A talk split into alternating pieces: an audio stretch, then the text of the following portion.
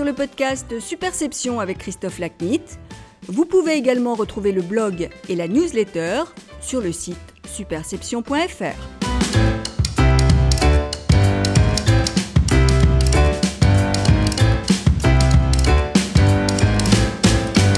Bonjour, je suis ravi de vous retrouver pour ce nouvel épisode du podcast Superception. Aujourd'hui, mon invité est Julien Carrette, PDG de Havas Paris. Notre conversation traite de l'essentialité des marques à l'ère du Covid-19. Julien commente notamment son parcours, l'évolution des attentes du public à l'égard des marques depuis le début de la pandémie du Covid-19, l'importance de la raison d'être des entreprises et du sens qu'elles projettent dans ce contexte, les répercussions de cette crise sur la relation entre les entreprises et leurs collaborateurs, la mutation des méthodes de management de Havas à cet égard, et les nouveaux services prodigués par l'agence à ses clients pour préparer le monde d'après.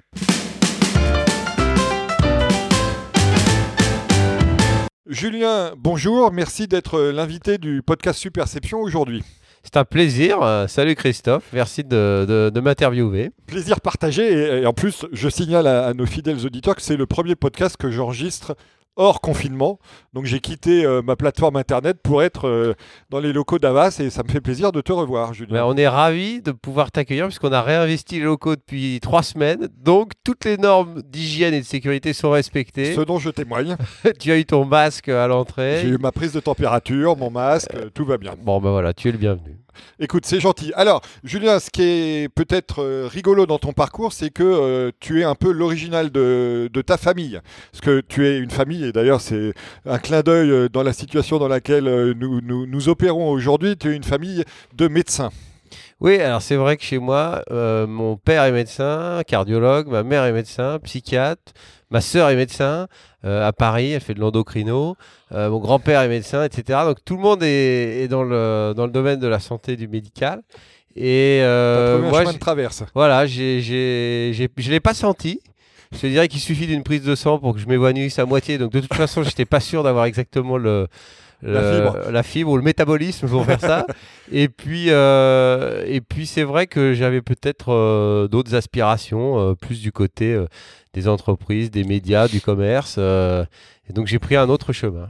Alors ce chemin que tu as pris, on va en parler parce qu'il y, a une autre originalité euh, dedans.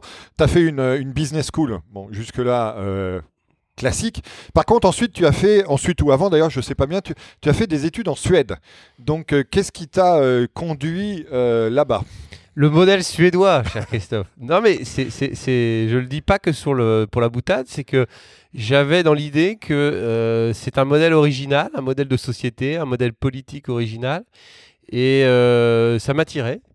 Euh, et donc j'ai voulu aller étudier une année en Suède. Alors je suis allé à l'université d'Uppsala, qui est une des grandes universités scandinaves de Suède, qui est une grande ville universitaire parce qu'il y a à peu près un cinquième de la population qui sont des étudiants.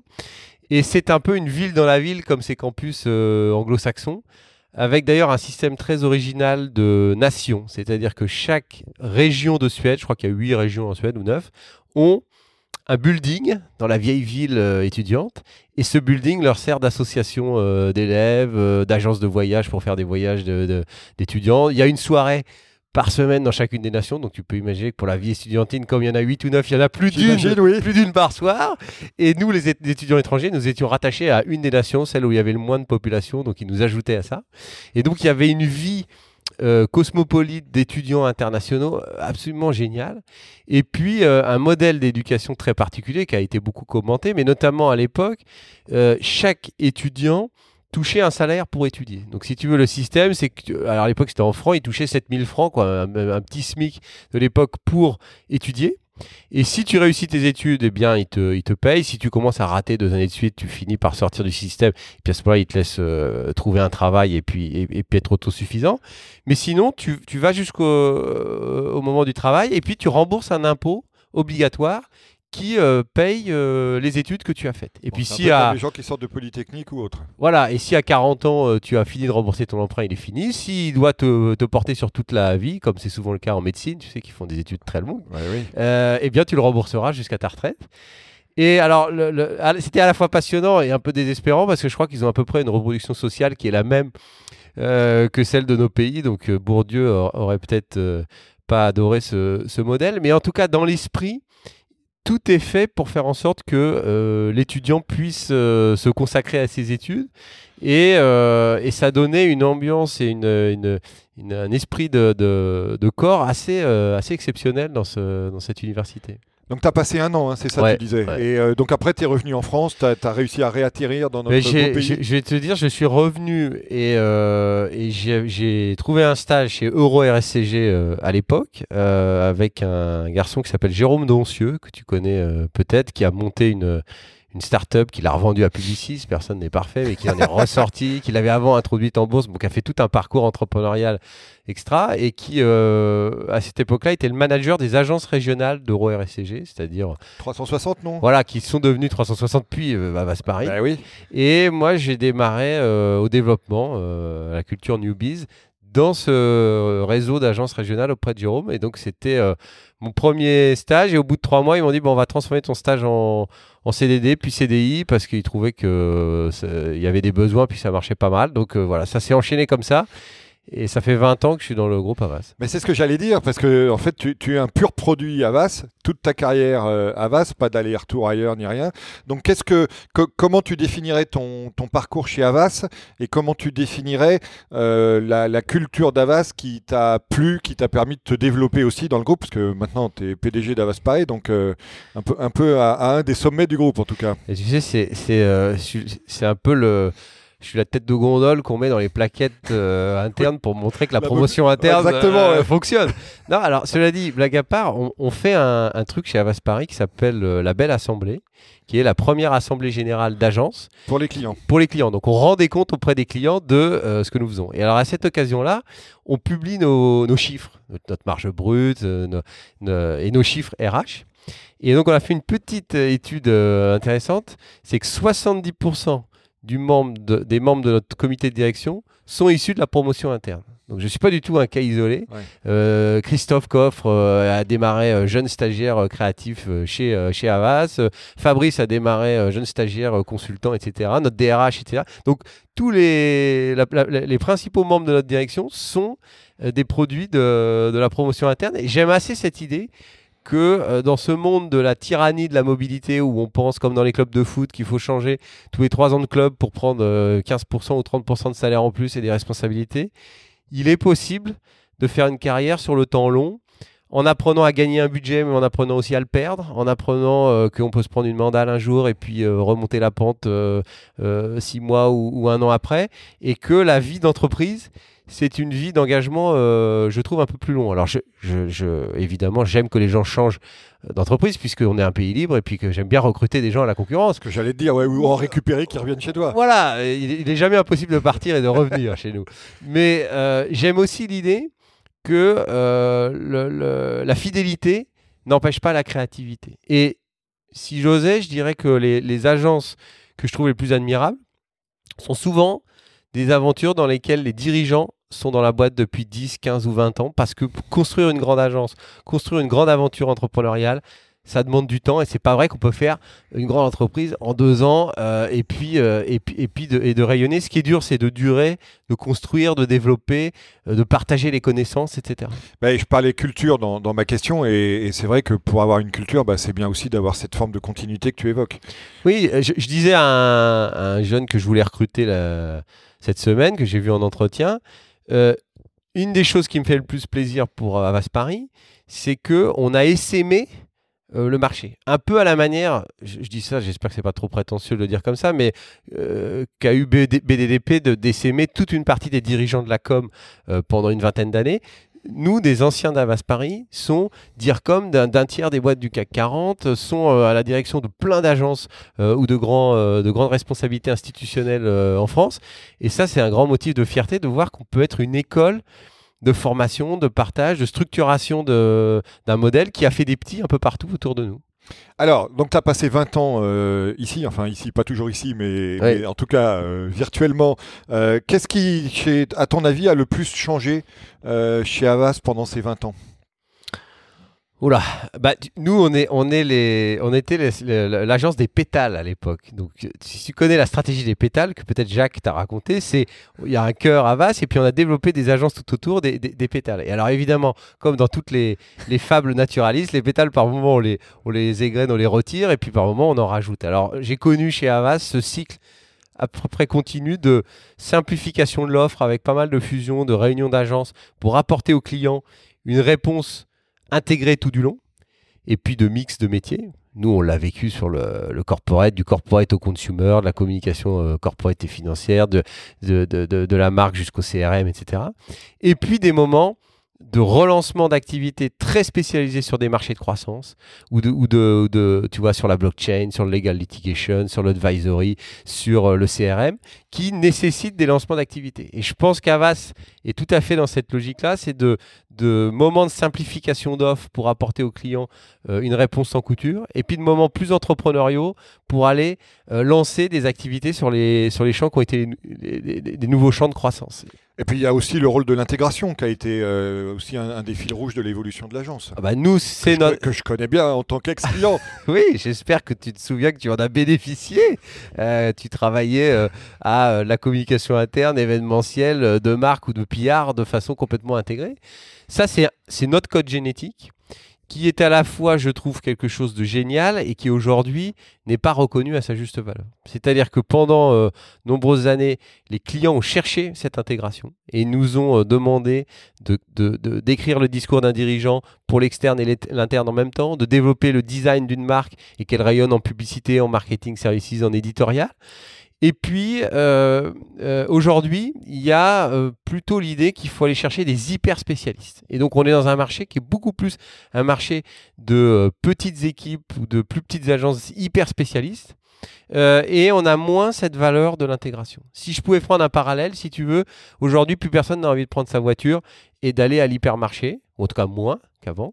et on a plutôt envie de faire du shop-in-shop. -shop. Et donc, nous, chez Avas Paris, on essaye de défendre dans un mimétisme présidentiel, en même temps, c'est-à-dire de proposer d'avoir un shop-in-shop, des, gens très forts en event, très forts en publicité, très forts en design, très forts en influence, très forts en communication financière, euh, très forts en com interne ou en contenu, et tout ça dans une nation réunie pour être capable de se passer le ballon et d'apporter des réponses ensemble. Oui, parce que, euh, in fine, euh, c'est un terme sur lequel on va revenir tout à l'heure, mais cette couche d'intégration, c'est celle qui permet de donner du sens. Parce que si tu as que la fragmentation des hyper spécialistes, tu as moins de sens. Ah, je, suis d'accord. Si tu veux, le, le, cas typique de l'agence, c'est qu'on rentre euh, soit par la marque, soit par le dirigeant. Et alors, quand on rentre par le dirigeant, c'est plutôt au travers des métiers de l'advisory, des métiers du conseil. Et je disais tout à l'heure, on écrit, enfin on écrit, ça serait prétentieux, mais on, met en, scène ou en vie le plan stratégique en essayant de lui trouver une histoire. Euh, plutôt qu'un plan de licenciement, un plan de transformation, plutôt que l'idée euh, de rajouter ou de faire une acquisition, euh, la mutation d'un modèle de marché qui demande une autre réponse. Et à partir de cette histoire-là, ce sens, on peut dérouler l'ensemble des éléments de la marque, de l'engagement des collaborateurs, de la mise en scène au travers d'un grand événement qui offre ce, sens.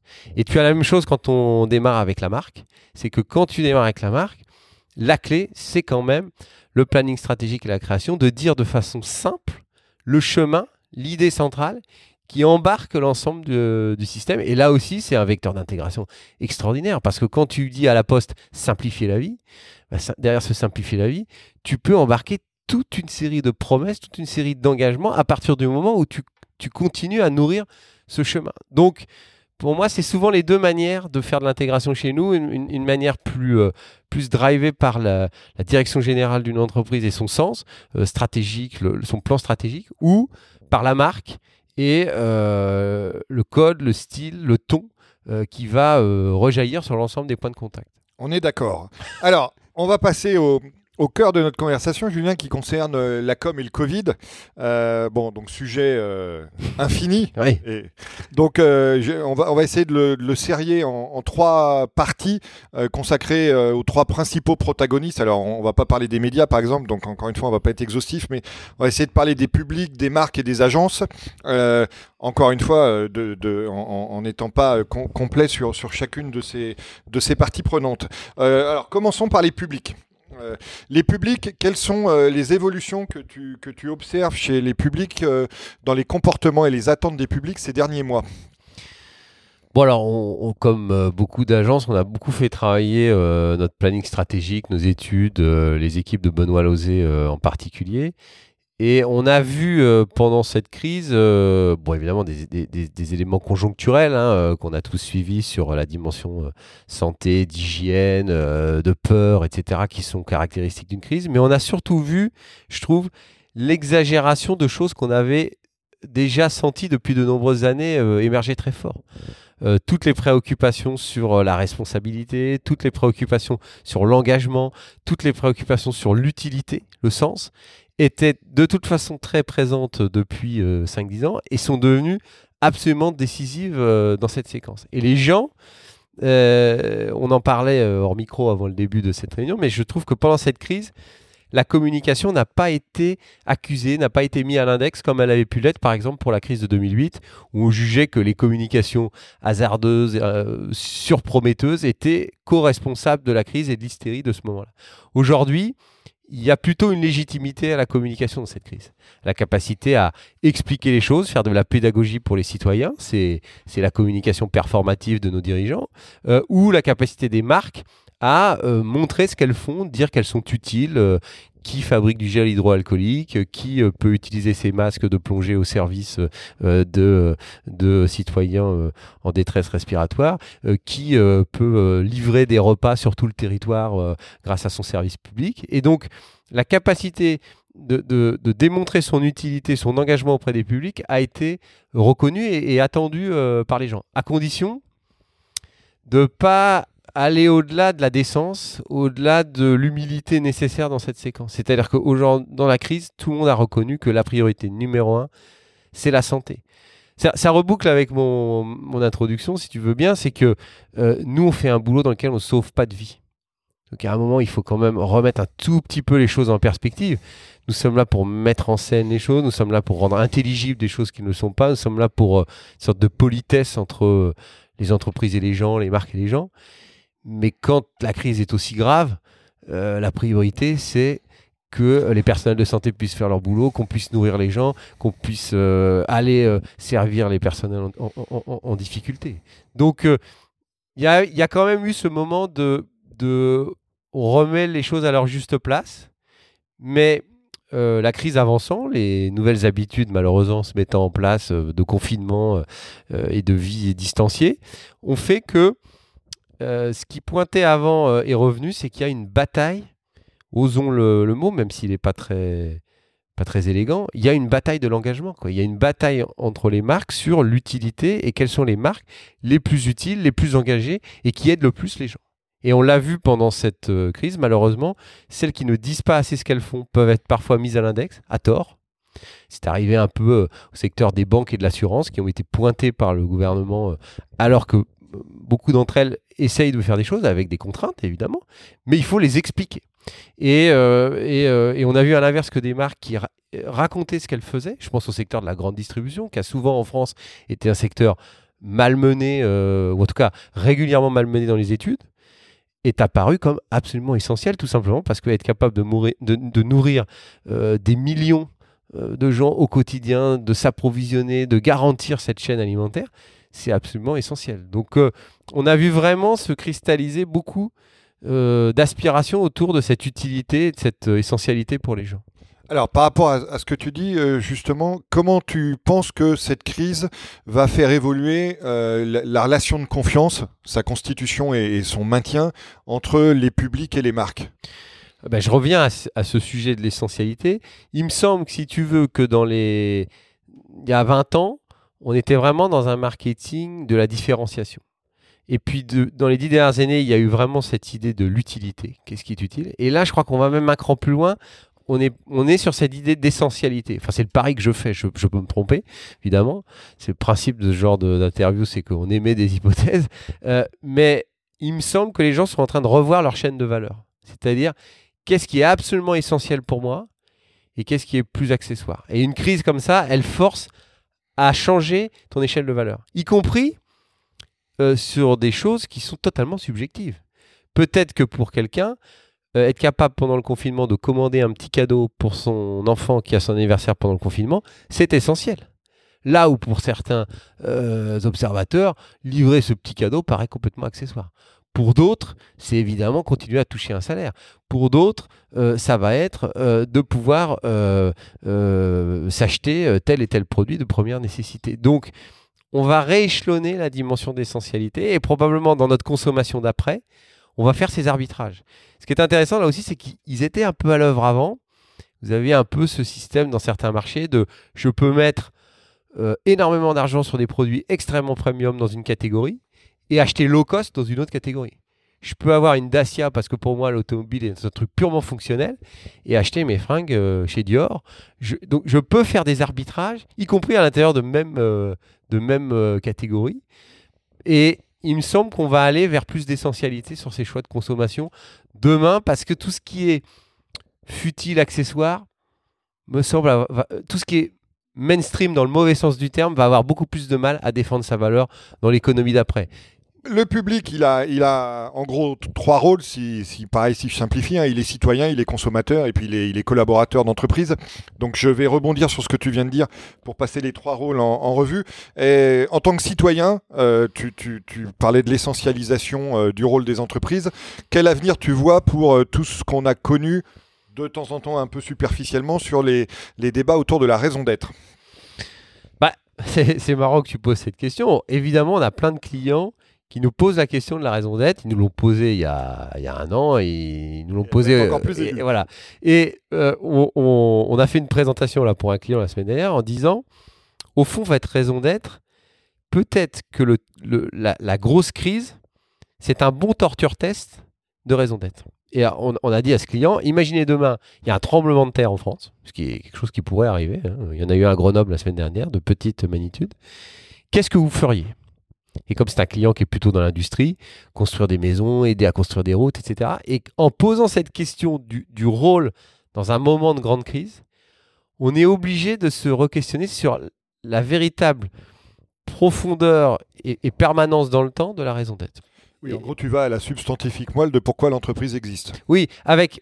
Je, dis ça, c'est pour ça que je dis que c'est un torture test, c'est un peu excessif. Parce que si je reprends l'exemple de la, de la grande distrib, quand euh, euh, Carrefour euh, dit la transition alimentaire pour tous, il est dans un temps un peu plus apaisé. Quand c'est la crise, au fond, le fait d'être capable de simplement fournir de la nourriture aux gens est essentiel. Donc, probablement que dans un temps un peu moins difficile, on peut reprendre une dimension plus qualitative et plus profonde. Mais je trouve que la crise, elle vient ramener à l'os, à l'essentiel, ce qu'il y a dans la raison d'être. Et si ça, on peut le tenir, au fond, on doit être assez proche du vrai. Et cette, cette boîte française pour laquelle on réfléchissait à la raison d'être, elle a plus de, plus de 100 ans. C'est une très vieille entreprise.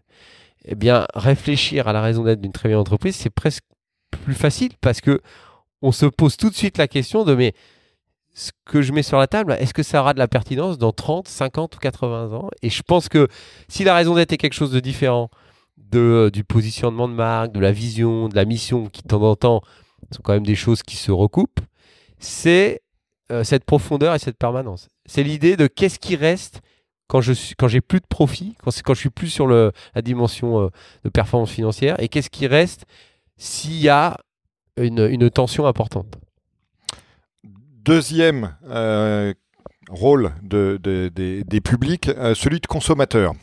Donc là, la question évidente, euh, là aussi sans surprise, c'est celle du retail. Euh, qu'est-ce que tu observes chez, chez, tes clients qui sont euh, concernés par, par ce secteur et évidemment les, nouveaux soubresauts qu'il connaît actuellement?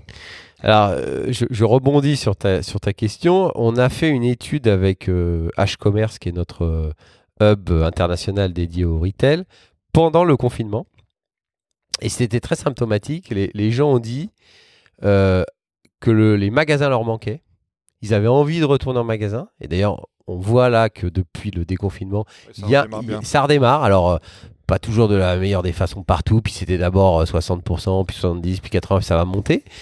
Euh, les grands magasins parisiens n'ont ouvert que hier ou avant-hier. Et en même temps, ils disaient j'ai très peur. Et par exemple, cette dimension d'hygiène, cette dimension de sécurité, elle est essentielle dans le monde qui vient. C'est-à-dire de continuer à pouvoir offrir euh, aux, clients euh, la possibilité d'avoir cette interaction qualitative en magasin, mais avec des, conditions d'hygiène très importantes. Et on a vu par exemple les marques faire des communications sur la dimension euh, de sécurité dans ce moment du, confinement, de déconfinement, parce que je pense que c'est une des clés de, la confiance. Et on a vu des marques, ça c'est assez intéressant aussi, qui ont proposé aux clients de prendre rendez-vous pour venir pas mal de segments ont fait ça, euh, dans l'optique, euh, dans une partie des, services de retail. Et pour moi, c'est paradoxalement pour certains métiers presque une chance, parce que quand vous êtes obligé, chance, je suis un peu provocateur, mais en tout cas ça peut avoir des vertus, c'est que quand vous êtes obligé de prendre rendez-vous, ça dit beaucoup de choses sur la valeur de votre service, de votre produit. Si vous êtes prêt à le mettre dans l'agenda, à aller faire la queue et à y aller, ça veut dire qu'il y a une qualité de conseil, ça veut dire qu'il y a une qualité relationnelle. Donc, j'exagère un peu, il y a énormément de problèmes aussi dans le retail sur euh, les essais de vêtements dans les cabines, euh, la capacité à, laisser entrer euh, des, populations dans des magasins qui sont parfois exigus. Enfin, il y a plein de problématiques liées au déconfinement. Mais là aussi, on revient à mon point de l'essentialité. Il y a des dispositifs qui permettent de mettre en avant auprès des clients ce qui est vraiment décisif pour eux, la valeur du produit et du service. Alors aujourd'hui, ce qu'on sent, c'est euh, une tension euh, très difficile à résoudre entre euh, une énorme poussée sur le drive to store, la promotion, le fait de relancer la machine. En gros, va quand même falloir reproposer un Paris-Lisbonne à 20 euros et une salade à 95 centimes. Parce que si on réinjecte pas une dimension de push promotionnelle, on va pas relancer la machine et on pourra pas bah, préserver l'entreprise. En plus, tu as des industries comme l'automobile qui ont des stocks énormes à écouler, donc euh, problème. Et puis, tu as, à peu près déjà quatre chaînes de vêtements qui ont, annoncé des difficultés financières, voire des faillites ou des ventes euh, dans la semaine. Et d'un autre côté, des marques qui se disent oui, mais euh, ce monde d'après, il va pas être exactement sur les mêmes leviers, pas exactement sur les mêmes valeurs, donc il faut que je commence à le construire. Enfin, je vais pas pouvoir le construire si je survis pas à court terme. Et donc, cette tension entre ceux qui auront construit trop tôt et auront loupé la première marche et ceux qui se seront vendus à cette première sans penser à l'après et qui du coup seront disqualifiés à moyen terme, elle est très difficile. D'une certaine façon, l'enjeu pour Renault, il est, il est, on travaille pas pour Renault euh, au sens euh, corporate du terme, mais je veux dire, leur sujet va être très subtil entre euh, la poussée sur la voiture électrique, le marché qui est quand même aussi drivé par du mainstream aujourd'hui, une offre low cost, etc quels vont être les arbitrages des gens sur l'ensemble de cette proposition de valeur? C'est ça qu'il faut euh, inventé dans le monde d'après. Et puis, il faut écouler pour l'industrie automobile plusieurs centaines de milliers de stocks de voitures à très court terme. Cette tension-là, je pense qu'elle va nous animer pendant les deux ans qui viennent. Troisième rôle euh, des publics, euh, celui de collaborateur. Donc, on va parler plus tard de, ton rôle toi comme manager et de comment vous avez géré la crise Chavas. Donc là, c'est plutôt une question euh, euh, macro. Euh, pareil, si, on aborde plus les sujets comme internes, comme de changement, etc. Qu'est-ce que tu envisages comme conséquence sur la relation entre le collaborateur et l'employeur de cette crise, tout ce évidemment tout ce qu'on évoque sur l'évolution du monde du travail? Alors là, oui, c'est une question euh, particulièrement subtile. Tu as deux heures. Oui, euh, non, mais sur laquelle euh, on a des doutes et puis on a aussi beaucoup de une dimension empirique parce qu'on apprend en, avançant avec nos clients, en voyant comment les gens réagissent. Par exemple, le déconfinement, je pense que personne ne savait comment ça allait se passer et aujourd'hui, on voit par exemple des gens qui sont un peu engourdis par rapport au confinement. C'est-à-dire reprendre l'habitude, comme pour les élèves d'aller à l'école ou pour les salariés d'aller en entreprise c'est pas si évident que ça, parce qu'on a fini par s'habituer, on y a trouvé des bénéfices euh, au, télétravail et au travail euh, à distance pour ceux qui ont pu le faire, qui font que, euh, là je parle vraiment des cadres, parce que évidemment il y a plein de professions qui ont été en première ligne pendant toute la durée. leur, retour au bureau est, complexe. Il y a aussi beaucoup de notions qui rejoignent ce qu'on voit depuis plusieurs années sur la porosité entre la com externe et la com interne, c'est-à-dire tout ce que vous me racontez sur le modèle que vous construisez et qui là s'exprime tout de suite. Est-ce qu'on compense le salaire ou pas? Est-ce qu'on distribue des dividendes ou pas? Est-ce qu'on vend des activités ou pas? Est-ce qu'on va lancer un, PDV ou un PSE Est-ce qu'on va rationaliser notre offre?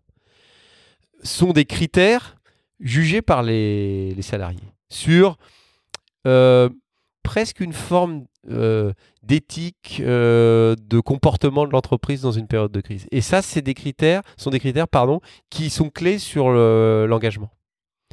alors, à court terme, pas des masses, parce qu'à court terme, il fait froid dehors et personne n'aura, enfin je crois peu de gens auront une propension à démissionner euh, dans les semaines qui viennent pour euh, faire jouer l'offre et la demande.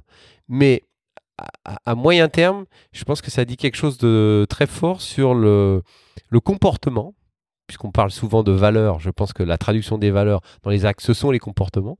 Et comme je pense que la valeur clé du management, c'est l'exemplarité, la question, je pense, pour les salariés, elle est sur la lisibilité, le sens de ces comportements. Et ils vont jauger de la pertinence là-dessus. Voir son manager dans les locaux avec un masque, est-ce que ça veut dire qu'il faut que je retourne au boulot? Est-ce qu'il me met trop la pression alors que je ne peux pas y aller parce que je ne peux pas me déplacer?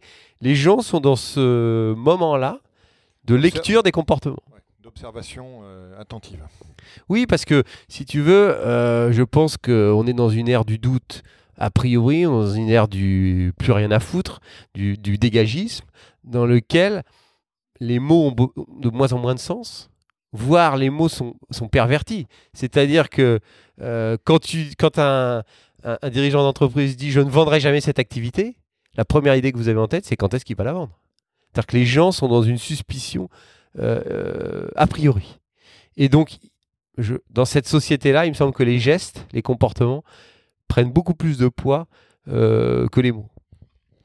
Alors, dernier point sur le le rôle et le, rapport des publics à leur environnement, et c'est une manière un peu euh, détournée de, parler des médias. J'ai dit tout à l'heure qu'on n'allait pas en parler comme un protagoniste à, plein, mais je voudrais quand même avoir ton regard sur euh, le rapport à l'actualité, le rapport aux informations, le rapport aux faits, qui connaît des nouvelles dérives euh, d'autant plus étonnantes et, gravissimes qu'elles sont sur un domaine normalement qui était peu sujet à la subjectivité jusqu'à récemment. Donc euh, voilà, quel est ton regard sur euh, le traitement de l'actualité à travers cette crise? Et, peut-être d'ailleurs la perception des publics de, de ce traitement?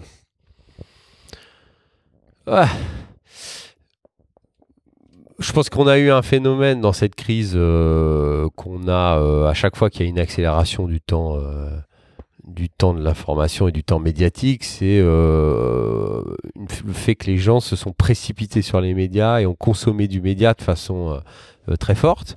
Les audiences de télévision ont explosé pendant la crise, les audiences des chaînes d'information ont très fortement augmenté. On a parlé tout à l'heure de l'audience des, des, prises de parole du président et du Premier ministre. On passe ça comme si c'était normal. Mais c'est ahurissant de faire 18, 20, 23, 25 millions d'audience. C'est du jamais vu. Donc, d'ailleurs, petit aparté, mais à ceux qui disent qu'il y a une crise de la parole publique, euh, il y a aussi une très grande euh, sacralité de la, parole publique et on a vu que... Euh, bah, on s'aperçoit que dans ce type de crise, rien ne remplace la parole publique. Oui, parce que... tu parlais d'essentialité, on est sur le même thème. Parce que d'abord, on est, dans, on est dans un pays qui, qui est un peu monarchiste dans, sa, dans, son, dans son modèle de...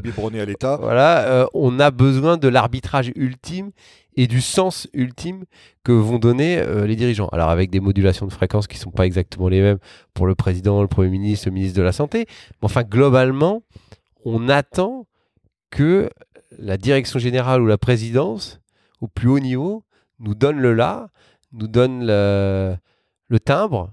Euh, le, Premier ministre hier dit euh, dorénavant, c'est la liberté la norme et l'interdiction devient l'exception tout d'un coup, il change le rapport euh, à l'aménagement de la ville, à l'aménagement du travail, à l'aménagement euh, euh, de la vie sociale. Donc il y a, un très grand poids de la parole publique dans cette crise et d'une certaine façon, nous qui passons notre temps à avoir des analyses qui nous racontent à quel point la parole publique est déclassée, à quel point les gens doutent de tout, il y a aussi une, euh, une, partie optimiste dans cette séquence qui est euh, la force et le côté prescriptif et le côté euh, rassurant et le côté inspirant parfois de la parole publique.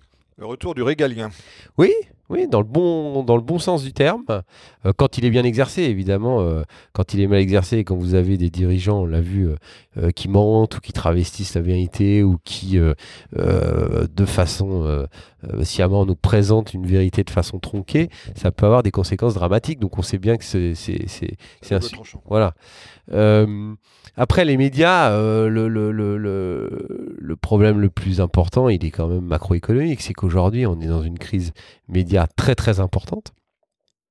Euh, que beaucoup d'annonceurs ont décalé euh, leurs investissements euh, médias, que même les médias très puissants, la, télévision est le plus grand des paradoxes. Ils n'ont jamais fait autant d'audience que pendant cette euh, crise, et ils ont vu quand même les investissements euh, publicitaires baisser. À tel point qu'on a fait une, initiative avec la ACC et, l'Union des marques, c'est que on a mis, tu as peut-être vu ça, un petit bandeau au début des messages publicitaires sur plusieurs chaînes, TF1, M6 et autres, de remerciements pour les annonceurs qui ont maintenu leurs investissements. Grâce à eux, on peut continuer de vous informer et de vous divertir.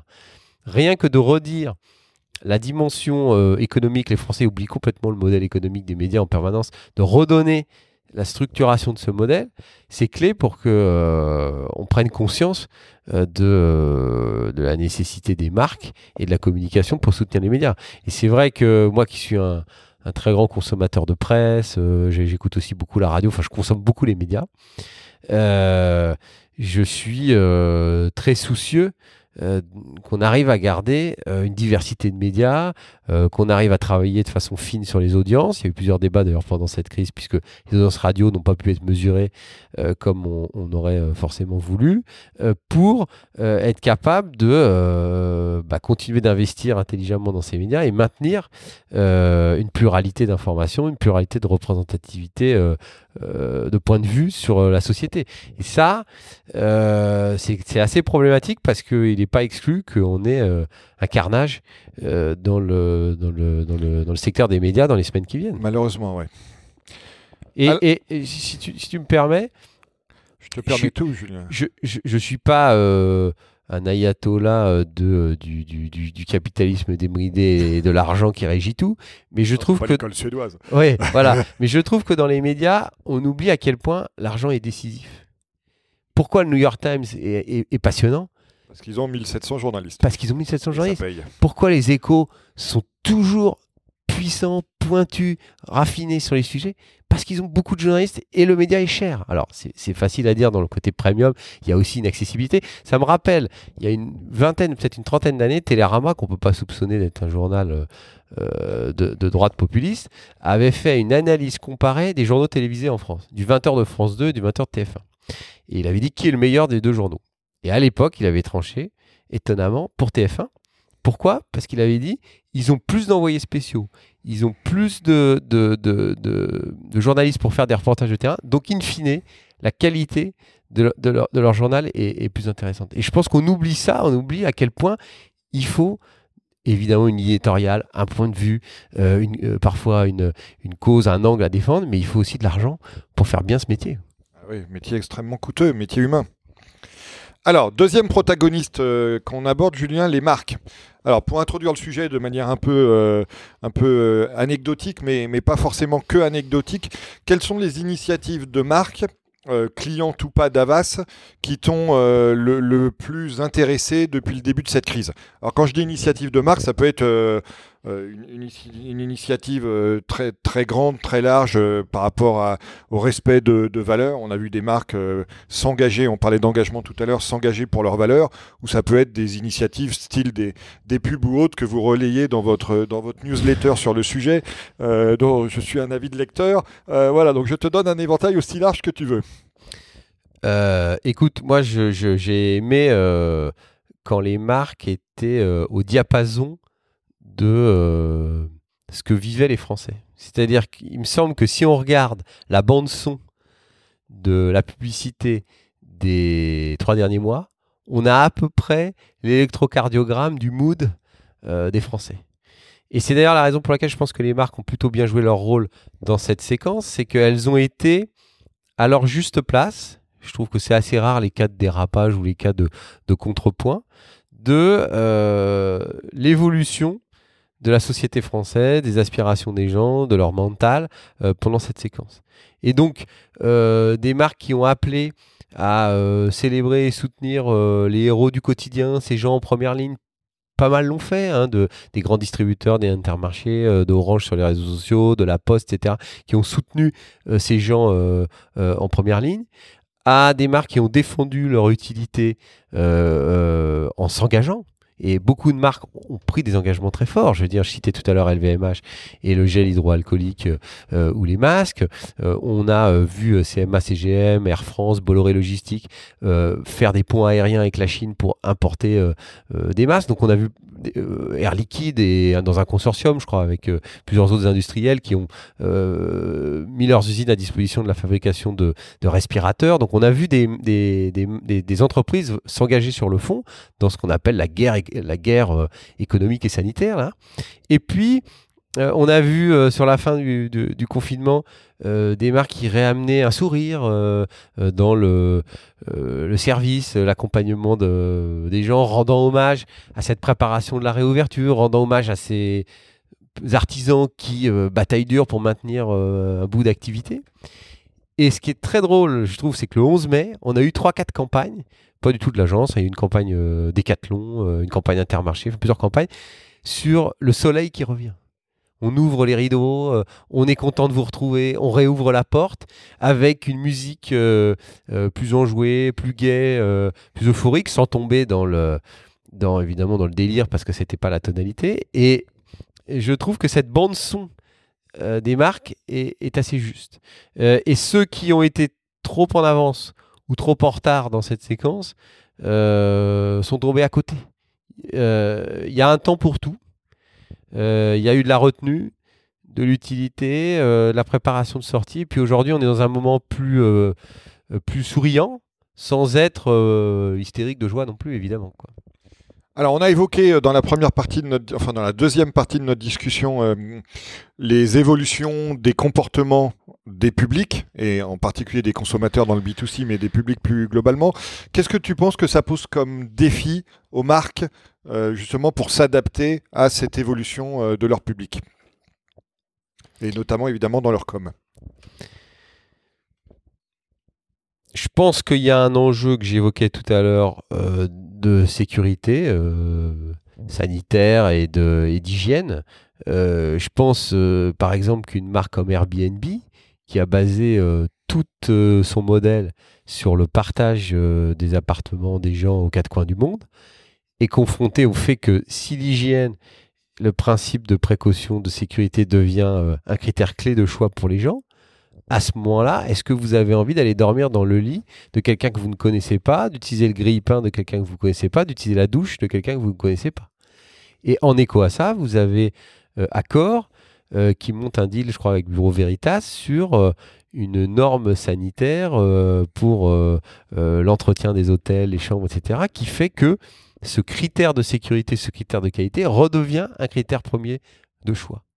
Et donc, des marchés peuvent être complètement transformés par un renversement des critères et l'irruption d'un critère comme celui de l'hygiène. Euh, ou de la sécurité qui était beaucoup plus loin derrière, évidemment. Euh, on voit euh, aussi des marques de tourisme aux États-Unis, hôtelières ou compagnies aériennes, qui commencent à faire des, accords, un peu comme celui que tu mentionnes de Bureau Veritas avec Accor, mais avec des, centres, de, des cliniques pour, pareil, si tu veux, un peu normaliser la tolérance du risque. Je pense d'ailleurs que dans cette séquence, faire plus, euh, c'est mieux. C'est-à-dire bah, que. Généralement, en crise, de toute façon, vaut mieux faire plus que pas assez. Exactement. Euh, euh, on, a recommandé à un client l'autre jour de travailler avec un cabinet extérieur pour auto-évaluer son niveau de sécurité et être capable de raconter à quel point ils ont investi dans cette dynamique de sécurité. Parce qu'aujourd'hui, il faut être mieux disant sur cette question-là pour driver de la confiance, plutôt que euh, de faire euh, confiance à, une, euh, à, à, l'évolution naturelle du marché, au fait que les gens naturellement vont, vont, vont, revenir. Il faut faire des efforts supplémentaires pour redonner des critères de, de confiance. après, je pense que dans cette séquence, les gens vont chercher cet équilibre que je mentionnais tout à l'heure entre la nécessité de défendre le pouvoir d'achat et les questions de sens. D'une certaine façon, euh, c'est un peu euh, la schizophrénie qu'on a toujours vécu avec les Français. Hein. Ils veulent des produits qui viennent de loin, des produits proches, ils veulent des produits pas chers, mais des produits de qualité. Enfin, de toute façon, ils sont comme tout le monde, ils, veulent tout euh, et, tout de suite et en même temps. mais il me semble que le, voilà, le bon deal, ça va être d'être capable de défendre le pouvoir d'achat et notamment sur une grande partie des Français qui sont euh, euh, très précaires et très attaqués par cette crise. Les chiffres du chômage vont exploser, euh, les faillites d'entreprises vont exploser. On a vu des gens qui avaient des problèmes pour se nourrir pendant cette crise. On a vu les crises que faisait l'arrêt de la cantine dans certains quartiers qui faisait que des enfants ne pouvaient plus manger sainement le seul repas par jour qu'ils avaient le midi.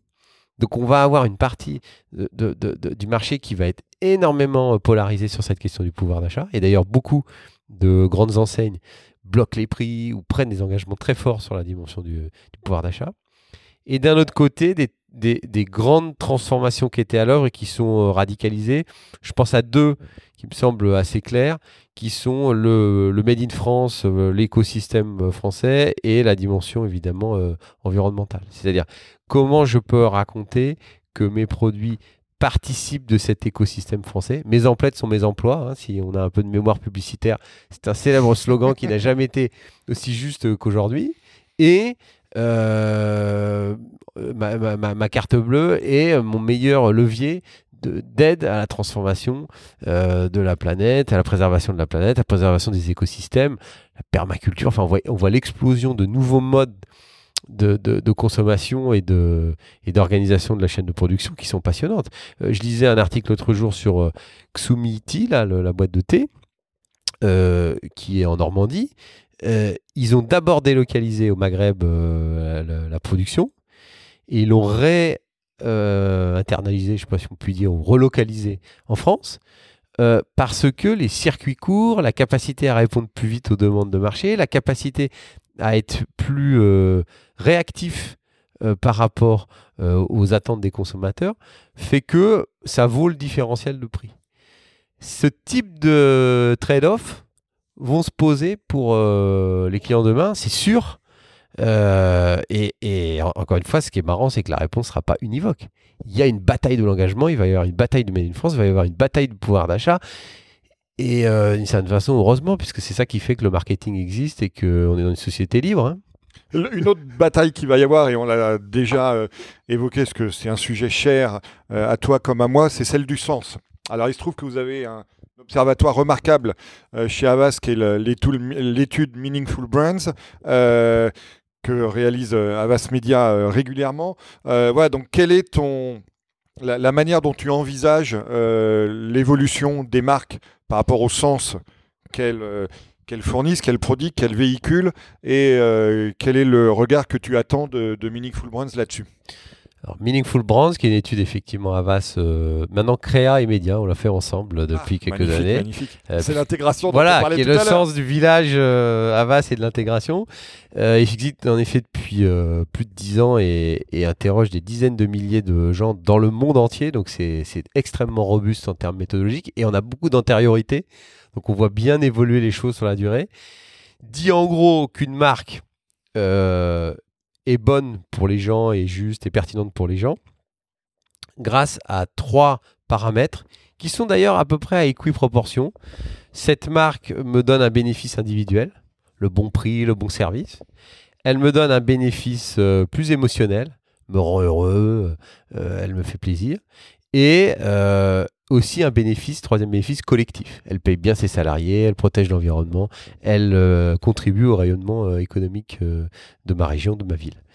Et selon les marchés, évidemment, cette polarité est plus ou moins forte. vous avez des marchés dans lesquels le, la part symbolique, je pense par exemple le textile, la mode, le luxe, ont un caractère extrêmement important. Et puis vous avez des marchés dans lesquels la dimension fonctionnelle est plus importante. Et euh, ce qui est assez intéressant dans Meaningful Brand, c'est que c'est aussi un outil de dosage. C'est-à-dire que vous, vous, pouvez constater que sur votre marché, vous êtes très bon sur des, critères qui ne sont pas extrêmement meaningful pour les gens, et à l'inverse, vous, peinez sur des critères qui, deviennent décisifs. Le schéma classique, c'est le distributeur qui a 4000 euh, références, là où le client euh, a besoin d'être surpris avec la bonne référence ou d'avoir un bon mix produit qui est euh, le produit euh, euh, premier prix, la marque nationale et puis une marque originale. Donc ça vient questionner les, critères sur les marchés par rapport aux attentes des gens. Ce qui est, probable, mais pareil, c'est un peu le pari de, du moment qu'on vit en ce moment, c'est que une grande partie de ces critères de, de bénéfices collectifs vont pas arrêter d'augmenter et pas arrêter de s'imposer. Euh, après, ce qui a été original, c'est que cette étude, elle dit depuis plusieurs années que les marques pourraient disparaître sans que les gens n'en aient rien à faire. Oui, 70 ou 74 74 et même 80% en France, puisque les Français sont toujours plus critiques, plus dépressifs. Et toujours euh, plus optimistes que tout le monde. Voilà. Euh, et ce qui est assez hallucinant, c'est que dans le même temps, 80% des marques pourraient disparaître et les gens les laisserait euh, disparaître sans problème. Et les gens attendent des marques quasiment qu'elles jouent un rôle aussi important, voire plus important que les gouvernements, pour solutionner les problèmes de notre économie ou de notre planète. Donc, les gens ont vraiment, Jean-Paul mot schizophrénie, je sais qu'il y a des gens que ça gêne parce que c'est quand même une maladie, mais en tout cas, les gens ont cette tension. C'est le fils de psychiatre qui, revient. Qui, revient, qui essaye de ne pas déraper. Euh, les gens ont cette tension-là entre le fait que les marques pourraient être balayées et en même temps qu'elles peuvent jouer un rôle euh, décisif. Donc, notre boulot, c'est d'amener les marques vers cette essentialité, vers cette idée euh, d'être utile et décisive. Et alors, on a vu pendant cette crise, on a fait une étude avec euh, CSA sur les marques qui sont utiles pour les gens et les marques qui manquent aux gens. Et on a vu dans cette crise que plein de marques manquaient aux gens. Air France manquait euh, aux Français. Euh, quand euh, ils n'étaient pas ouverts, les retailers manquaient aux Français. et donc, il y a une, lueur d'espoir dans, ce, dans, ce, dans cette crise, c'est de travailler cette essentialité pour que les marques soient du bon côté de la, de la, barrière, du côté de celles qui manquent aux gens, du côté de celles qui rendent un service euh, direct, euh, émotionnel et plus global aux gens. Et donc nous, notre boulot, il est de nourrir cette, euh, cette essentialité-là. Et ce qui va être difficile, c'est de trouver les critères décisifs qui rendent une marque plus essentielle, plus utile, plus émotionnelle dans, le, cœur et dans, la tête, dans la tête des gens. Et donc voilà, Meaningful Brands, il me semble, est sur le bon créneau. On n'a jamais eu autant besoin de sens, euh, de meaningfulness, pas facile à traduire en français euh, qu'aujourd'hui et, que demain. Probablement beaucoup sur ces dimensions euh, de pouvoir d'achat, d'économie circulaire, de Made in France et d'économie circulaire au point de vue de la, planète et de la préservation de, de l'environnement. Et nous, sont des créneaux qu'on défend depuis très longtemps. Euh, on a vu euh, dans le domaine, par exemple, du fast-food, que de la restauration, euh, que des campagnes sur la qualité faisaient vendre des sandwichs. On a vu que des campagnes d'image employeur faisaient de l'image client et du drive des ventes. on a vu que l'annonce d'un deal avec un sportif, d'une égérie ou d'un programme d'entertainment faisait faire plus 15% ou 20% dans les ventes. Donc, nous, on voit très clairement dans nos études des liens directs entre euh, l'ensemble de ces dimensions et notamment le corporate et le consumer, la dimension interne et externe et la dimension de sens et la dimension de business. Elles ne s'opposent pas du tout. Dernier, dernier protagoniste, euh, Julien, celui euh, que, que, que, tu, que tu diriges, c'est-à-dire les agences. Première question, alors, tu peux être une question bateau, mais où il y a probablement des, originalités aussi dans le, dans le, modèle que vous avez adapté. Comment vous avez fait évoluer euh, vos méthodes de travail depuis le début de cette crise? Et surtout, qu'est-ce que vous en avez appris? On a basculé en télétravail euh, parce que cette crise nous a bouleversé comme tout le monde dans notre euh, quotidien. Donc on a tous basculé en télétravail, qui n'était pas complètement une nouveauté parce qu'on avait du télétravail à petite dose, notamment au consulting. Et là, on a évidemment fait ça pour tous les métiers, y compris avec des, des choses trappes, puisque par exemple, à la création, on l'avait jamais fait. Et Christophe, euh, qui est co-président et directeur de la création de l'agence, euh, Christophe Koff, euh, était contre. En disant, mais non, la création, ça se fait ensemble, il faut discuter. moi, j'ai besoin de passer derrière eux, de discuter avec eux. et en fait, ça a hyper bien marché. Donc ça nous a aussi challengé sur notre rapport à l'agence, au rythme de travail. C'est qu'en fait, c'est possible. C'est intéressant, Julien, parce que je, citais encore dans, la newsletter Superception, je crois, la semaine dernière, une étude qui montre que parmi les choses qui pâtissent du télétravail, justement, la création. Donc c'est un contre-exemple tout à fait instructif. Oui, mais Christophe, qui est très pushy sur la qualité, hein, qui, sa phrase, la phrase qu'il déteste le plus, c'est le mieux l'ennemi du bien. il pense qu'il faut toujours faire mieux. Il dit, dans ce confinement, on a aussi un peu bricolé parfois. C'est-à-dire qu'on a bien bossé parce qu'on a essayé d'aider nos clients, de euh, faire des campagnes, de euh, tourner avec les moyens du bord quand même, même si les studios étaient fermés, etc.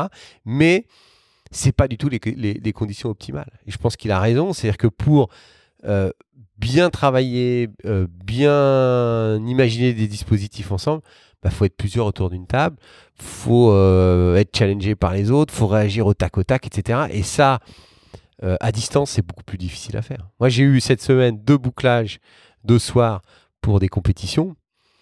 j'ai demandé aux gens de venir, de s'organiser s'ils le pouvaient avec des gardes d'enfants, etc. Parce que pour boucler un dossier dans les derniers mètres, si vous n'êtes pas ensemble autour de la table, si vous ne pouvez pas, euh, ne serait-ce que prendre un paperboard, challenger, écrire les choses, euh, il vous manque euh, une grande partie de la finesse du métier collectif. pour écrire une tribune, vous êtes tout seul chez vous avec un casque sur les oreilles, ça marche très bien. pour un concepteur-rédacteur qui travaille dans son coin chez lui, il peut le faire. Mais dans ces moments de confrontation qui font ce que c'est qu'une agence, une agence, c'est l'idée de mettre dans la même boîte euh, quelqu'un qui vient du monde politique qui fait de la com d'influence, un directeur de création, un art supervisor qui fait de la photographie, un expert de la com interne et euh, un planeur stratégique qui étudie l'opinion. Et, de cet accident-là naissent des choses. Bah, naissent des étincelles qui peuvent pas naître toutes seules. Exactement. Et le problème, c'est que là, on a vécu deux mois et demi dans, dans une, une économie un peu plus fonctionnelle. Alors, comme je trouve les gens sont honnêtement, les gens nous ont bluffés par leur engagement. On n'a jamais fait de contrôle pour savoir s'ils bossaient et tout. Tout le monde bossait tout le temps, euh, et aidait, euh, se proposait, etc. Donc il y a eu une attitude remarquable pendant la séquence. Euh, mais c'est pas ce que l'on souhaite. C'est pas pour ça qu'on a choisi ce métier. On a choisi ce métier pour transmettre, pour travailler ensemble, pour apprendre les uns des autres. C'est marrant. Pour moi, il y a un exemple assez critique, pendant le confinement, on a euh, on fait des, systèmes de rencontres avec des personnalités extérieures. Et là, on avait invité le scénariste de Baron Noir à venir euh, nous rencontrer, normalement physiquement, mais du coup, on l'a fait en conférence. Et il y a euh, au moins une centaine de personnes qui sont connectées sur notre Teams pour discuter avec lui.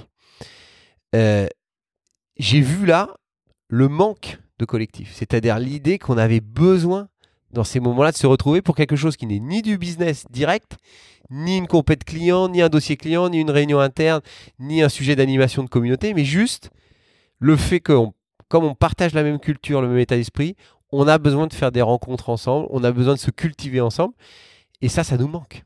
Donc, probablement, le monde d'après sera pas exactement pareil en rythme. Par exemple, nous, on fait le pari que le télétravail, c'est une tendance de fond qui avait démarré avant, qui a été accéléré par cette crise et qu'il faudra en tenir compte dans l'aménagement de nos rythmes demain. Donc là, pour l'instant, on travaille sur des hypothèses qui seraient peut-être deux jours de télétravail par semaine. C'est un assez bon équilibre. Trois jours présents, deux jours euh, chez soi, ça, pourrait être pas mal. Je sais pas. Hein. Par moment, j'ai des petits vertiges en me disant que ça va, ça peut-être être trop. Mais enfin, pour l'instant, on est, on est un peu là-dedans. Euh, mais euh, et, dans l'aménagement des bureaux, peut-être que on, retrouvera une autre flexibilité. Mais ça veut dire que quand on est à l'agence, il faut que ce soit euh, à 150% pour des réunions d'équipe, pour des rencontres comme je le mentionnais, pour des compétitions, pour partager sur des dossiers, pour boire un verre ensemble si on célèbre une victoire, la sortie d'un site, etc. Pour que les rites soient encore plus fort et qui compense des moments euh, plus à distance, qui sont efficaces, il hein, faut, le reconnaître, mais qui ne sont pas une vie d'entreprise. Nous, on n'a pas choisi d'être un collectif de freelance, on a choisi d'être une agence. Donc une agence, c'est un lieu, un collectif, une marque, euh, une, une, unité de commandement. Une culture. Une culture. Euh, il y a des moments où on me demande comment vous faites pour être intégré, comment vous faites pour faire bosser ensemble euh, des gens que je citais tout à l'heure, de l'influence, de la marque, euh, du contenu, du design, du CRM ensemble. Il n'y a pas 50 règles, mais il y en a quelques-unes. Un seul lieu physique. Je crois pas beaucoup à l'intégration quand elle est multisite. C'est des gens qui disent qu'ils sont intégrés avec quatre lieux dans Paris. Ils y arrivent parfois, mais c'est dix fois plus difficile. Je pense qu'être au même endroit, c'est décisif. Avoir un seul PNL, parce que l'intégration a échoué dans plein de boîtes parce qu'on s'est foutu sur la gueule sur les questions d'argent. Or, dès qu'on a une. Modèle verticalisé d'Apple. Oui, dès qu'on a euh, une, une unité en termes de compte de résultats, on se bat tous pour la même cause. Et si on gagne de l'argent, on la répartit avec tout le monde. Et si on chute, on chute ensemble. Donc c'est c'est la version socialiste de notre modèle, mais dans un, dans un sens positif. Euh, sans ironie. Et, et, euh, et c'est des clients avec une approche intégrée. C'est-à-dire avec l'idée que sur un client, on a euh, un point de contact qui ensuite va articuler les expertises pour ce client parce que le client, il achète de la simplicité. S'il explique sa marque le lundi, euh, à l'expert, il n'a pas envie le mardi de la réexpliquer au mec de la com interne et puis le mercredi à la personne des social media. Donc, il y a quand même des règles qui font que le lieu physique, euh, avec ces gens qui sont réunis, avec ces gens qui échangent, avec ces gens qui peuvent travailler ensemble sur un client, c'est quand même une des clés de la créativité, oui, et de l'intégration, de la capacité à faire vivre ces disciplines ensemble. Alors là, on a regardé euh, l'agence vers elle-même. Euh, tournons-nous maintenant dans la relation entre l'agence et ses clients. Est-ce que tu vois le rôle et le fonctionnement des agences évoluer pour répondre euh, aux futurs impératifs que vos clients vont euh, connaître du fait de cette crise Il me semble que la crise, elle a agi comme un, torture test, pour employer le mot tout à l'heure aussi, euh, vis-à-vis de la relation qu'on a avec nos clients.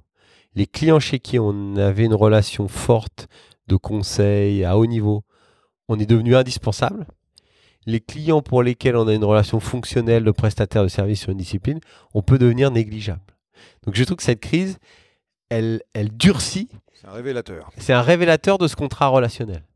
Moi, les clients dont je m'occupe et avec lesquels j'ai une relation forte, je les ai eus, non pas tous les jours, mais quatre fois par jour, le week-end, etc. On a réagi, on a essayé de construire, déconstruire, tenter des choses, des choses qui ne marchaient plus parce que deux jours après, l'actualité avait changé.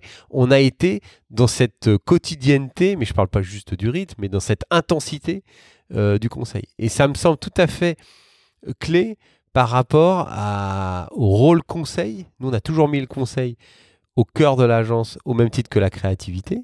Ce sont deux poumons essentiels dans notre modèle. Euh, et il s'est incarné très fortement dans cette, dans cette crise. Ce que j'ai vu aussi, c'est des nouvelles manières de bosser chez nous et chez le client, mais là je, parle, je, pense aussi chez le client, euh, qui peuvent perdurer. Euh, un de mes clients était un petit peu siloté euh, sur certaines disciplines euh, avant la crise. Pendant la crise, ils ont été obligés, au moment où ils produisent un contenu, d'asseoir autour de la table la personne des social media, la personne de la com interne, la personne de la pub, la personne de la marque, la personne des RP. Et donc, cette pratique héritée de la crise, pendant laquelle, quand on fabrique un contenu, il doit avoir une résonance partout, euh, elle est amenée à perdurer. Et aujourd'hui, on se pose des questions sur qu'est-ce qu'on va garder de son fonctionnement de crise dans la gouvernance de la com après. Alors, toi qui bosses beaucoup sur la direction de la communication, ça doit te parler. Euh, confirme. Mais euh, mon, sentiment, c'est qu'il ne faut pas tout garder. C'est-à-dire qu'on ne va pas remettre 17 réunions à l'agenda toutes les semaines pour refaire travailler tout le monde ensemble. Mais que dans des moments clés, sur un projet stratégique, sur un grand lancement de produit, sur une grosse crise, sur un gros événement, mettre tout le monde ensemble autour de la table pour faire des économies d'échelle, faire des économies de sens, euh, de cohérence, de, démultiplication, euh, c'est décisif. Et ça, cette crise, par moment, elle a obligé les directions de la communication à se, à se repenser.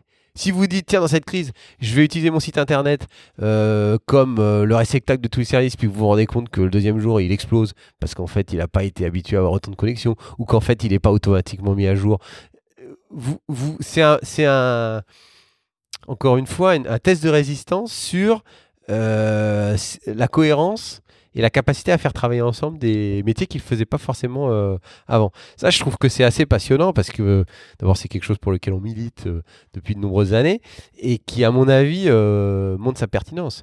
on travaille ici pour La Poste, moi je m'occupe de La Poste. On a fabriqué avec eux des contenus qui s'appellent les Make It Live. C'est des contenus qu'on fait avec Christophe Pelletier. Il va avec sa caméra sur le terrain, un petit iPhone ou une Panasonic.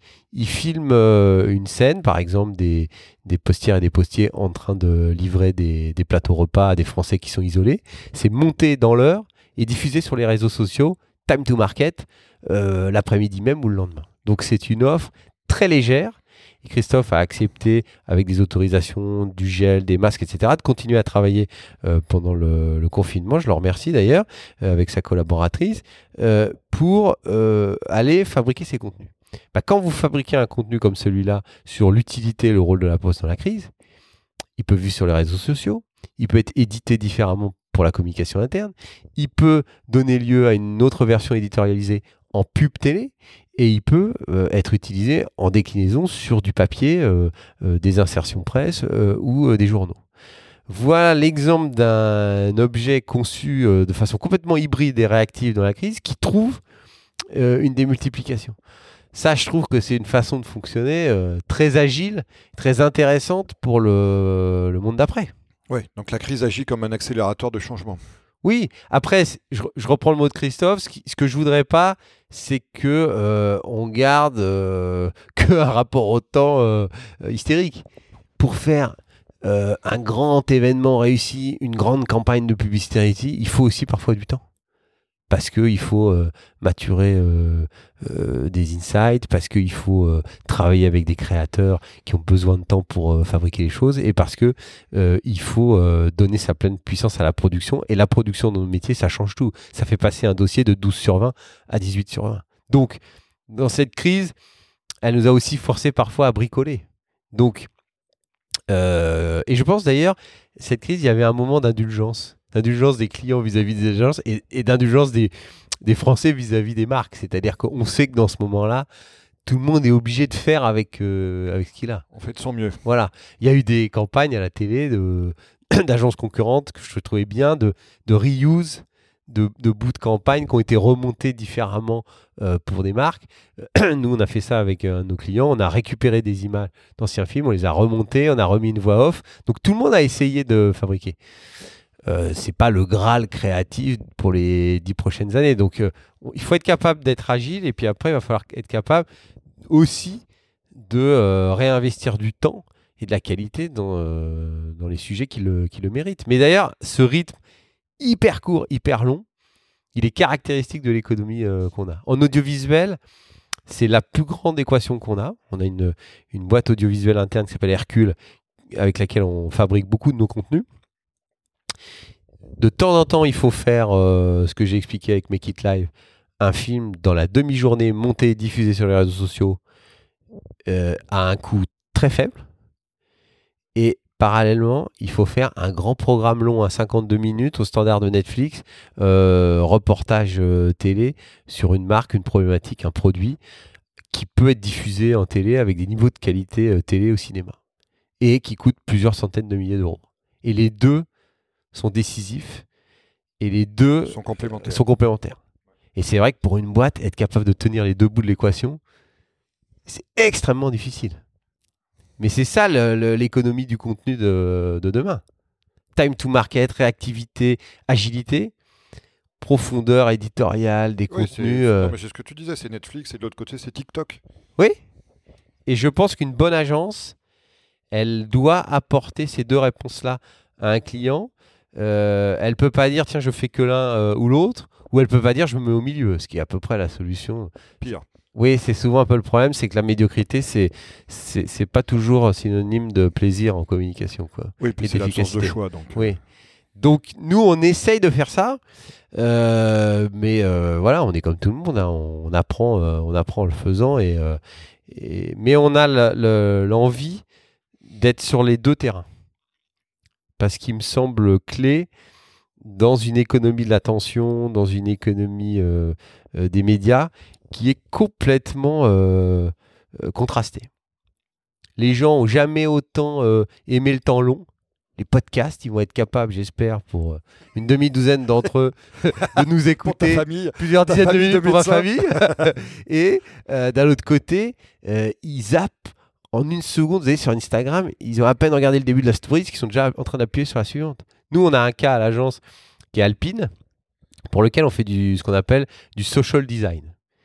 C'est-à-dire que les gens vont tellement vite sur les réseaux sociaux qu'il faut qu'en une seconde, soit avec le design, soit avec la musique, soit avec la photographie, vous avez capturé l'attention et vous ayez défendu l'idée de la marque. Donc si tu vas sur Instagram et que tu regardes un an de publication d'Alpine, je, vais le faire. Tu vas le faire. Tout à l'heure. Tu verras que le choix du béton, le choix de la typo, le choix de l'angle photographique, l'endroit où on a shooté la, voiture, dans un quartier de Berlin, euh, en Italie, euh, dans euh, un, garage en béton à la Rudi Ricciotti, etc. Tout ça construit une image cohérente et c'est une sonne de 1000 postes extrêmement bien tenus du point de vue de la direction artistique. Oui, et du coup de plusieurs milliers de détails. Et donc ça, ça construit une image cohérente, extrêmement tenue, et c'est une somme de 1000 images assez fugaces parce que le rythme des réseaux sociaux est celui-là.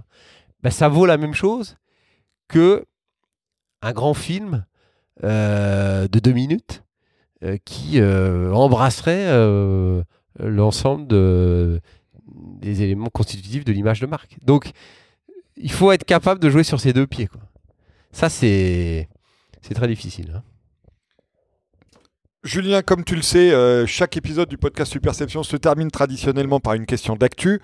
Bon, là c'est un peu particulier parce que, euh, premier point, on enregistre cet épisode relativement longtemps avant sa diffusion, donc euh, toute actu est, du coup rendue assez relative. Et deuxièmement, on a parlé de l'actu en fait pendant tout l'épisode. Donc on va poursuivre sur le, sur le même thème, on va, on va labourer notre, notre sillon Covid, et je vais faire appel à ton expérience passée, au cours de laquelle nous avons richement collaboré d'ailleurs euh, tous les deux quand tu étais patron de Havas Event avant d'être PDG de Havas Paris, et donc euh, euh, tirer parti de cette expérience pour te demander ta vision, ton avis sur le potentiel à venir des événements post-Covid et, et durant Covid d'ailleurs. Je te remercie de me poser cette question euh, d'actualité brûlante euh, en, ce, mois de juillet. Euh, c'est vraiment un drame économique, évidemment, l'événementiel, parce que moi, c'est un de mes métiers de cœur et que j'aime beaucoup, et qui a été percuté de façon extrêmement grave par la crise, puisque globalement, il est à zéro. C'est-à-dire que globalement, toutes les, les marques et entreprises euh, et euh, aussi dans la sphère publique, les festivals, euh, les animations culturelles, etc., ont été annulés. Et donc ça met à la fois les agences, mais aussi plus globalement tout l'écosystème, évidemment. Hein, oui, dans lequel il y a beaucoup, beaucoup de free. Bah, il y a à peu près, là on faisait le point avec le, les, dirigeants de la filière, 300 000 emplois concernés par l'écosystème événementiel. Et puis si tu prends la culture, alors c'est beaucoup plus, plus large que ça. Ce qui est Néanmoins, euh, d'abord, moi je pense qu'on n'a jamais eu autant besoin d'événements, de contact physique, de capacité à mettre les gens ensemble pour réfléchir, pour se projeter, pour imaginer le futur. Et donc, je suis persuadé qu'à moyen terme, l'événementiel va revenir et va même revenir très fort parce qu'on va avoir un effet euh, rebond. L'événementiel, c'est une discipline. Tu sais, on dit, euh, on dit souvent que la com est en, avance de phase, c'est-à-dire qu'elle chute avant que ça chute, puis elle repart avant que ça reparte. Je pense que l'événementiel, c'est ça, mais au carré. C'est-à-dire que ça chute deux fois plus fort quand ça chute, et ça repart deux fois plus fort quand ça repart. Donc il me semble. on l'avait vu d'ailleurs déjà après la guerre d'Irak. Hein. Absolument. et, donc, à mon avis, on va avoir un effet. Retrouvons-nous refaisons la fête ensemble, refaisons, du lien, euh, et retrouvons euh, nos clients, euh, nos fournisseurs, nos partenaires, nos salariés dans ces moments-là. Et puis là aussi, la crise a été quand même intéressante pour nous. Edouard et Fred chez Avas Event ont inventé des, formats et je pense quand même à, un truc que nous a apporté notre deal interne avec le groupe Vivendi, c'est qu'on a monté une offre avec Canal. Et donc on a fait beaucoup d'événements sous format euh, d'émissions euh, connectées, d'émissions de, télé euh, connectées, dans les studios de Canal ⁇ pour des marques. Comment on lance une voiture avec Citroën en format dématérialisé. Comment on fait une assemblée générale pour une marque en étant en petit comité, mais comme dans une émission et animé comme une émission connectée. C'est plus du tout les mêmes codes de mise en scène, c'est plus du tout le même rythme, c'est pas scripté exactement de la même manière mais ça fait appel à beaucoup de compétences événementielles parce qu'en fait, ça se prépare, ça s'éclaire, ça, se, structure, ça se produit. Euh, en y injectant beaucoup de compétences euh, audiovisuelles, de réal euh, ou télévisuelles. Euh, ça demande des compétences techniques parce qu'évidemment, il y, a- une qualité de broadcast, etc. Et ce qu'on a appris et ce qu'on a mis en scène dans cette séquence, je pense, va énormément nous servir pour l'après parce qu'on a beaucoup de questions de clients sur des événements hybrides. On prépare en ce moment le lancement d'un bateau pour la deuxième partie de l'année ou début 2021. Et l'idée, c'est d'avoir une dimension physique et d'avoir une dimension euh, connectée, euh, virtuelle d'émission. Et d'ailleurs, euh, une partie des gens consomment l'événement en physique, mais une grande partie le consomment à distance. Cette fameuse phrase de euh, 500 personnes étaient présentes, mais 500 000 en ont entendu parler. Euh, quand on fait le show Hello pour Orange, euh, il y a 1000 personnes euh, présentes, il y a 80 000 salariés qui le suivent, et il y a des milliers et des milliers de gens qui en entendent parler via les réseaux sociaux, via la communication euh, interne et externe. Donc, je crois que cette hybridation du format, euh, si on regarde devant et qu'on essaye d'être positif au-delà de cette crise qui est difficile, c'est euh, une voie de recréation et de créativité euh, sous de nouvelles formes qui est assez enthousiasmante. Donc, je pense que l'événementiel a de beaux jours devant lui. Eh ben écoute, Julien, c'est sur ce message très optimiste pour le métier le plus gravement impacté par, euh, par la crise du Covid que euh, se termine cet épisode auquel je te remercie d'avoir euh, brillamment participé. Je te remercie Christophe, c'est un plaisir. Merci d'avoir suivi cet épisode du podcast Superception. Vous pouvez également retrouver le blog et la newsletter sur le site superception.fr.